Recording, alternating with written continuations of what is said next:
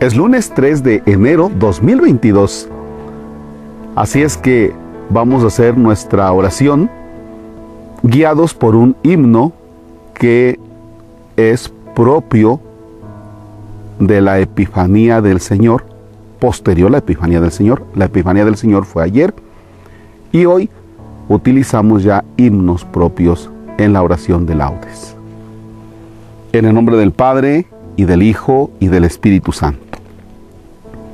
Estrella nunca vista se aparece a los remotos magos orientales, y al juzgar de los fuegos celestiales otra lumbre mayor los esclarece. Nacido sacro rey se les ofrece con nuevas maravillas y señales, para que reverentes y leales la obediencia le den como merece. Parten llevados de la luz y el fuego, del fuego de su amor, luz que los guía con claridad ardiente y soberana. Subió al trono de Dios el pío ruego, y llenos de firmísima alegría, vieron la luz de Dios por nube humana. Gloria y loores por la eternidad, tribútese a la Santa Trinidad. Amén. Este himno es propio, comenté, posterior a la fiesta de la Epifanía que fue ayer. ¿Y qué es la Epifanía? Es la manifestación, Dios que se revela. Si nos vamos nosotros a la historia antigua, Dios es para un pueblo y se decía el Dios de Israel, el verdadero Dios. Pero Dios no es solamente para un pueblo, Dios es para toda la humanidad. Y entonces estos magos, estos hombres estudiosos, los atrae la estrella y entonces ellos van siguiendo. Pero la estrella es la que les va diciendo, mira, sigan a Dios, por aquí es el asunto, por aquí es.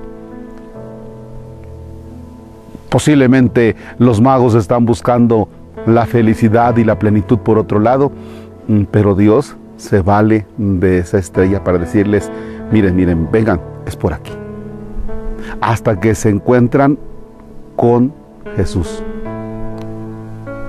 Y dice el texto de la escritura, se postraron y lo adoraron. Es decir, lo reconocen como Dios. Dios se va a valer siempre de algo o de alguien para decirte, es por aquí, es por aquí, mira, hasta que llegues a donde está Él. Les comento en ocasiones a los papás de los niños que hacen la comunión, porque los niños le dicen, papá, es que yo ya quiero pasar a comulgar. Papá, es que yo ya quiero comer el cuerpo de Cristo. ¿Y cuándo va a ser esto? ¿Y cuándo me llevas?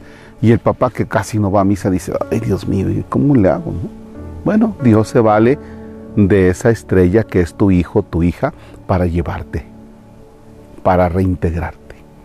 ¿Ya? Te dejo una tarea. ¿Cuál es la estrella que te ha llevado al encuentro con Jesús? Medita, medita. ¿Cuál es el acontecimiento? ¿Quién es la persona que te ha llevado hacia Dios? Conozco de alguien que no se acercaba Ah. raramente se acercaba.